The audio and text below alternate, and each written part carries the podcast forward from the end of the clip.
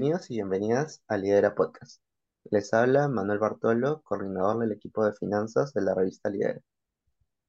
Y Romina Dávila, miembro del equipo de finanzas de la revista Lidera.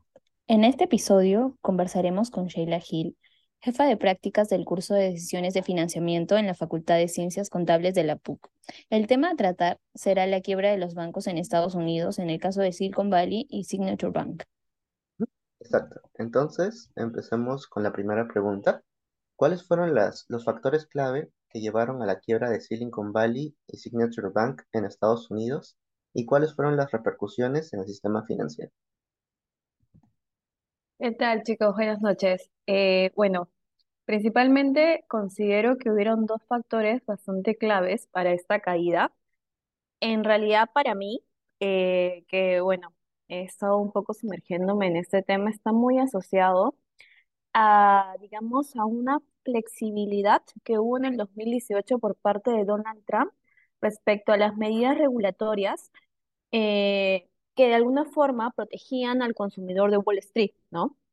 Entonces, esta flexibilidad lo que permitió fue que de alguna otra manera las políticas regulatorias financieras permitieran o dieran de alguna otra forma la apertura de que pueda suceder una posible caída o un efecto eh, en el sistema financiero que, que obviamente no estaba previsto, pero base a las condiciones que tuvimos en el 2020-2022, del 2020 al 2022, suscitaron que en marzo tuviésemos esa, esta, eh, esta caída de, de estos dos bancos principalmente, ¿no?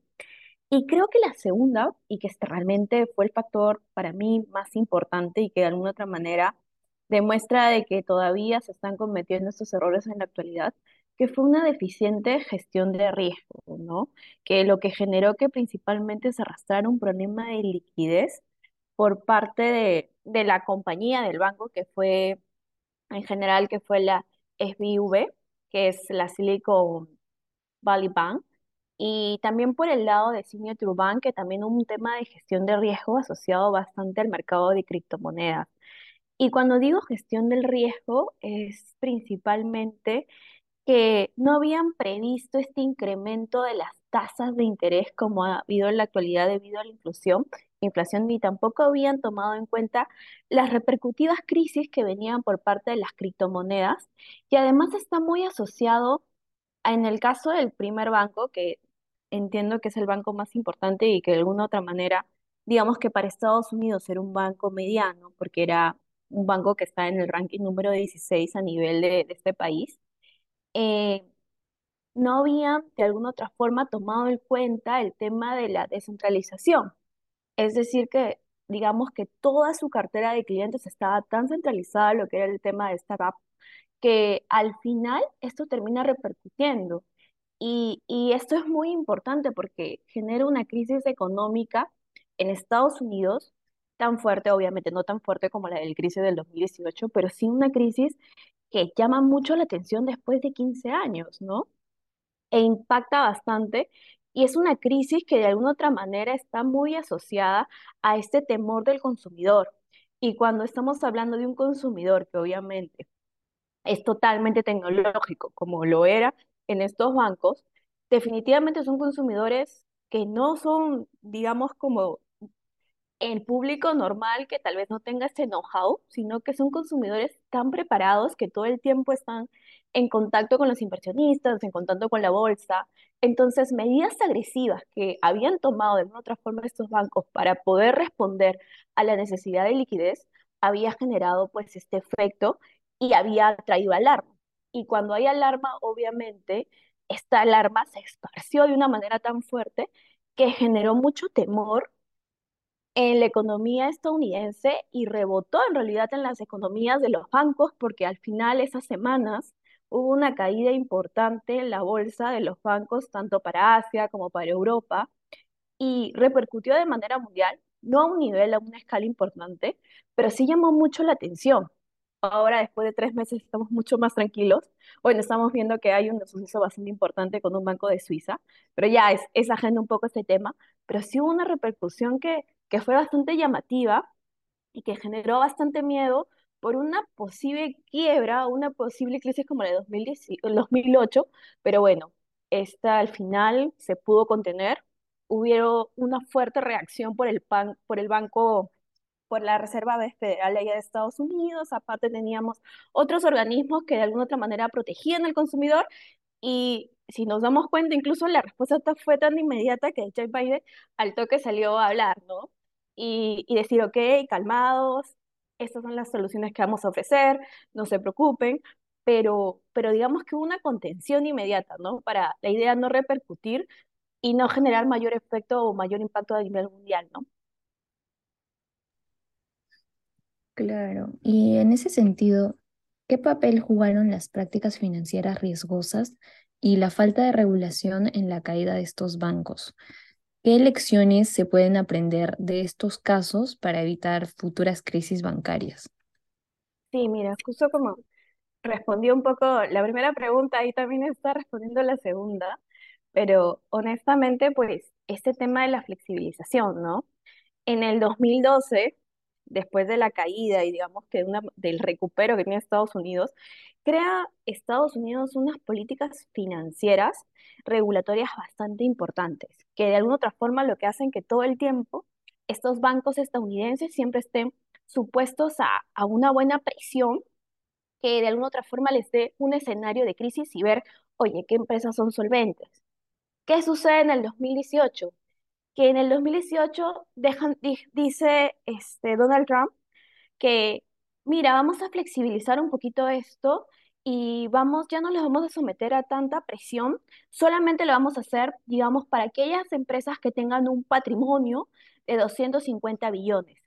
En ese momento, Silicon Valley Bank y Signature Bank eran bancos medianos y, obviamente no tenían la magnitud que, tiene, que te llegaron a tener a nivel del 2020, 2021, 2022, que de alguna otra forma el boom de la pandemia benefició muchos estos, estos bancos por el tema de que estaban asociados a la tecnología. Y creo que obviamente todos sabemos que la tecnología fue nuestra, nuestra ancla a la realidad cuando estuvimos encerrados en nuestras casas.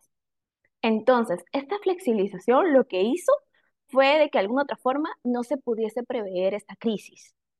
Y, y esta falta de regulación de por sí, ¿no? Adicionalmente de que ahí también vuelvo a decir, qué mala gestión de riesgos. O sea, yo entiendo perfectamente que, que definitivamente, pues en ese momento, en el 2020, cuando tú querías, de alguna otra forma, tenías mucha caja a nivel de banco y quieres invertir en el negocio, en el mercado, y obviamente quieres decir, oye, mi liquidez como banco la necesito invertir.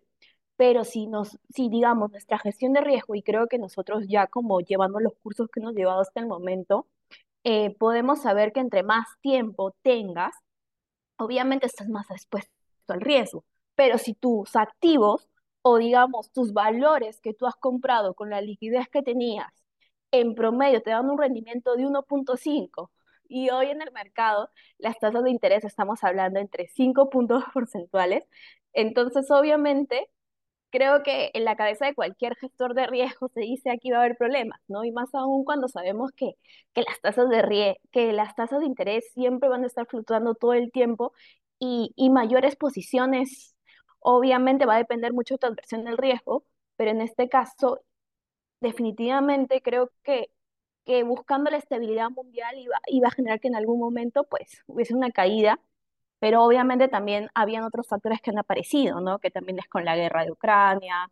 Entonces, obviamente, yo voy por el lado de que al final esto debería quedar como un gran aprendizaje de que definitivamente eh, se debe seguir poniendo estas políticas regulatorias que sean mucho más agresivas con la finalidad que no vuelva a ocurrir lo que ha ocurrido en marzo, pero también tener mucho cuidado con la gestión de riesgos y obviamente el exceso de liquidez, un boom bancario asociado a ese tema de, de bancos centralizados en tecnología también deben ser regulados de alguna otra forma, ¿no? Es importante pues descentralizar los mercados para que cuando haya alguna crisis como la hubo en el tema de las criptomonedas o otros factores adicionales que impactan al mercado, el mercado de tecnología, eh, el banco no se ve la necesidad de perder tanta liquidez de manera inmediata como lo hizo en su momento. Y obviamente esos factores eran factores que no venían del 2023, o sea, ya se veía este golpe del 2022, pero definitivamente fue, fue un suceso que se dio en dos días, que fue lo que llamó bastante la atención, pero hay que tomar en cuenta que estos factores eh, generaron que, que en el paso de los meses se cayera de una manera tan inmediata, ¿no? Era como que una casa que se estaba desmoronando y que solamente había fachada y era cosa de tocarla para que en algún momento todo cayera. Y eso es lo que sucedió con estos bancos. Sí, claramente, como menciona, la gestión de riesgo y la centralización tecnológica tomó un papel muy importante en esta caída de los bancos. Asimismo, quería preguntarle cómo afectó esta quiebra de estos bancos a la economía local y a los clientes e inversionistas involucrados.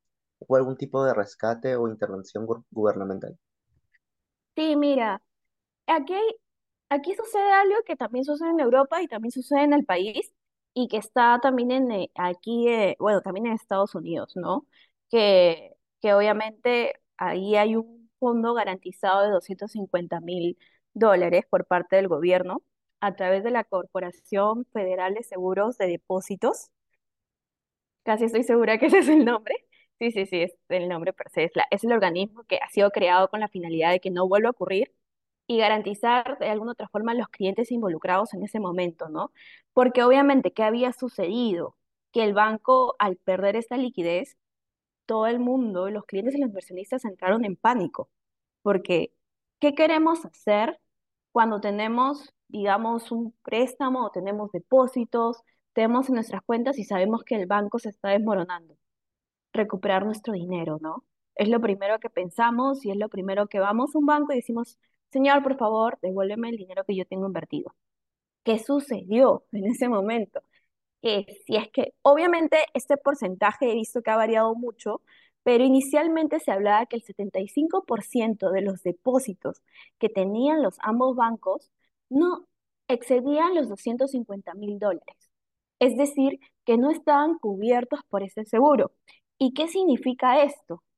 Que perdía la seguridad tanto los clientes inversionistas que en caso de una futura quiebra no iban a recuperar ese dinero.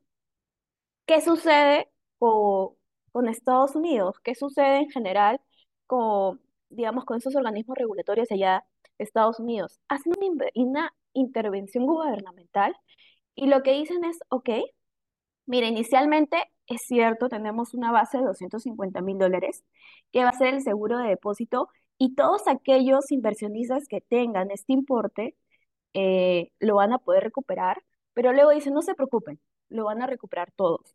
¿Y qué es lo que hizo en sí el Estado como tal, no? ¿Sabes qué? Está bien, tú tienes bonos que definitivamente están generando una pérdida porque los valores que ellos habían invertido eran principalmente bonos, entonces dámelos. En el momento que se venzan, definitivamente los va a recuperar, pero yo te voy a devolver el dinero porque tú tengas una pérdida y así asegurar de que el retorno para estos inversionistas y estos clientes se pueda dar. Definitivamente va a haber una pérdida asociada a otros factores, pero se estaba asegurando de que de alguna otra manera hubiese una estabilidad, ¿no? Por parte de, de estos clientes y no se viesen perjudicados, que, que era el mayor temor y creo que es el mayor temor de cualquier cliente o inversionista de un banco que al final lo que eh, deja es su dinero y, y lo que menos espera es perder, ¿no? Y aparte que es algo muy importante y, y creo que alarmó bastante a- a- al pueblo estadounidense, que fue el tema del rescate, ¿no? que, que, que llamó mucho la atención en la crisis del 2008, pero que actualmente, pues, eh, Estados Unidos aclaró bastante que no iba a haber un rescate. ¿Y, y por qué genera tanta suspicacia el tema del rescate, no? Porque al final lo que había sucedido es que hubo un grave error en el que se trató de, de alguna otra manera, rescatar de la crisis del 2008 a través del dinero de los propios contribuyentes. Entonces, obviamente, lo que menos quería el pueblo estadounidense era que volviese a suceder lo mismo, pero no, esta vez se dejó bastante en claro que no iba a suceder así, se adoptaron otras medidas, pero de alguna otra manera sí se dio la seguridad por parte de estos clientes para que se pudiese recuperar el dinero y ya tres meses después podemos ver de que definitivamente pues sí hubo una intervención bastante rápida y, y que al final hubo una efectividad que contuvo esta crisis y ya no estamos hablando de este tema de una manera tan alarmante como lo hablamos en marzo, ¿no?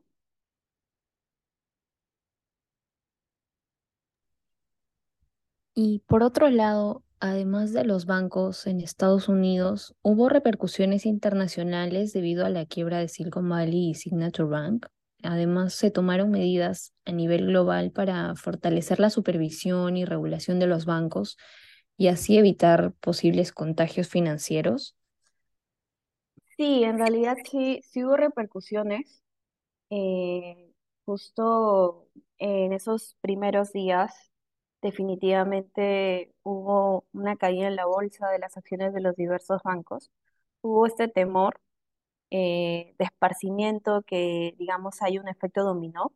No obstante, obviamente, al ser un mercado tan cen- centralizado como lo eran estos ambos bancos, ayudó bastante a contener las repercusiones internacionales.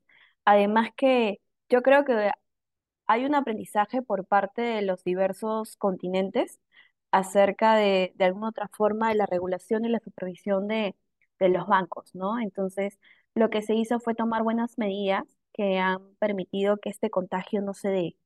Eh, creo que es muy importante definitivamente el accionar de llamar a la calma, porque obviamente no está, mm, tampoco es que estaba quebrando la empresa, el banco más importante de Estados Unidos, como te digo, ni eran bancos medianos pero que sí afectó.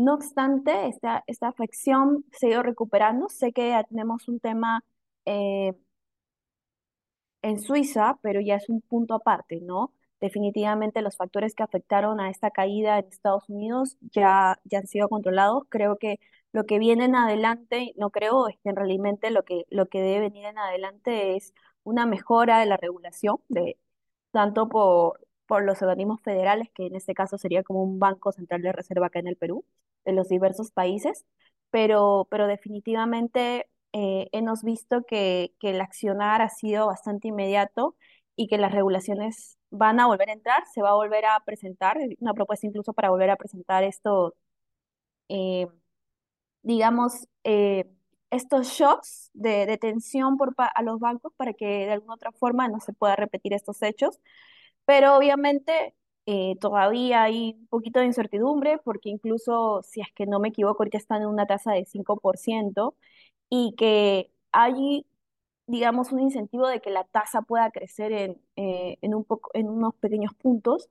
No obstante, se está buscando paralizar esto y se está buscando retener con la, con la idea de que las tasas de interés no suban y no se vean afectados los bancos. Entonces, hay varias medidas que se han tomado que sería bastante extenso hablarlas, pero no obstante, sí hemos visto una buena reacción.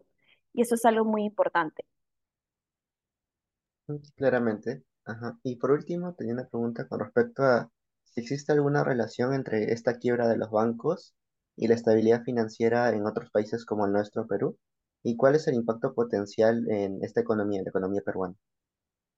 Sí, yo creo que ya después de tres meses eh, podemos ya responder con bastante certeza y es que realmente, eh, obviamente al Perú, no, este efecto, no ha habido un efecto dominó per se, como en su momento lo hubo con la crisis del 2008.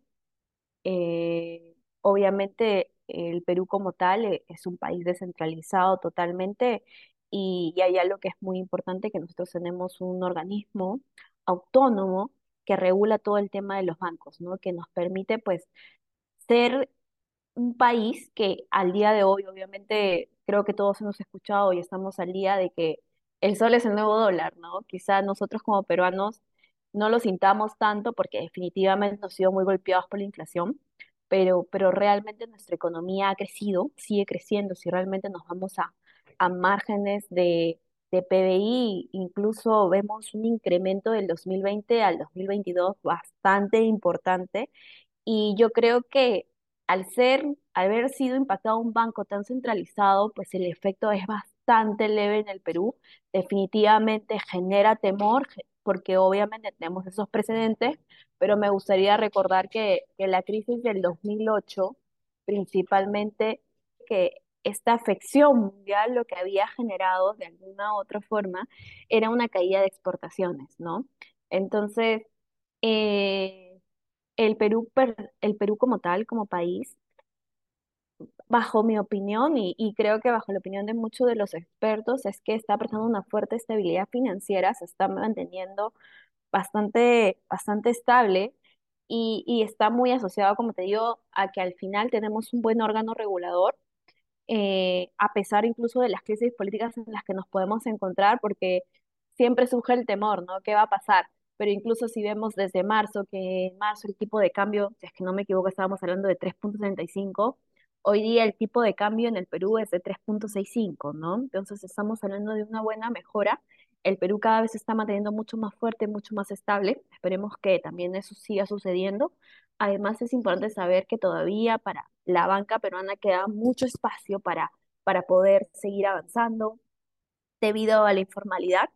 Sé que la informalidad es, un aspecto bastante negativo en el país, pero también genera de que de alguna otra forma, al haber tanta, tanta, tanta es, es, es un espectro y, y digamos una ampliación de por sí de ingresos, todavía queda mucho mercado por absorber. Adicionalmente que que no estamos hablando en el Perú, digamos, tenemos dos bancos de capital peque de capital peruano, perdón, que sería el de crédito e Interbank, que son los cuatro cabezas, pero esos dos bancos que son de capital peruano, y que no solamente están financiados como banco, ¿no? Sino que vemos que tienen diferentes negocios, por ejemplo, eh, el Interbank está en un fuerte grupo económico que es el Inter, es Intercor, que, que tiene una, un gran respaldo Igual que, que el banco, el banco de crédito, y sin ir más allá, Scotiabank y BBVA, que, que definitivamente son, son bancos mundiales, ¿no? Entonces, esto pues obviamente nos da una fuerte seguridad, adicionalmente que, bueno, tenemos buenas medidas regulatorias. No voy a decir que son las mejores, porque definitivamente hay mucho que criticar en en el país, no obstante, somos un país que, que en este año está, hemos estado demostrando pues la gran estabilidad que hemos estado logrando. Y es una estabilidad que viene desde hace 20 años, ¿no? Que solamente ha sido, pues, hemos visto una disminución en el 2020 por la pandemia, porque hubo, un tema de, de, paralización de operaciones en, en nuestro país y también en el 2008, que a pesar de la coyuntura en ese momento, incluso el Perú no retrocedió, dejó de crecer, es cierto, pero, pero al final pues nos nos, nos mantenemos estables. Y creo que eso es algo muy importante, ¿no? Que realmente, a pesar de la coyuntura y los diversos factores que, que se puedan presentar de manera mundial, que definitivamente afecta, pero en este caso, esta crisis no ha afectado al Perú e incluso nos ha mantenido cada vez más estables y el sol cada vez es más fuerte y lo estamos viendo con la disminución del tipo de cambio. Eh, obviamente las tasas de interés por la inflación que estamos sufriendo son altas, no obstante, eh, estamos viendo una fuerte respuesta y de alguna otra manera eh, tenemos un Banco Central de Reserva que tiene un, buenos fondos, buenos recursos que nos pueden mantener y, y nos pueden brindar esta estabilidad que estamos logrando, que va a perseverar, espero yo, por muchos años. Bueno, esto ha sido todo con respecto a la crisis financiera en Estados Unidos y también a su relación con Perú. Muchas gracias, profesora Sheila, por acompañarnos en esta edición del podcast académico. Este fue un episodio más de Lidera Podcast.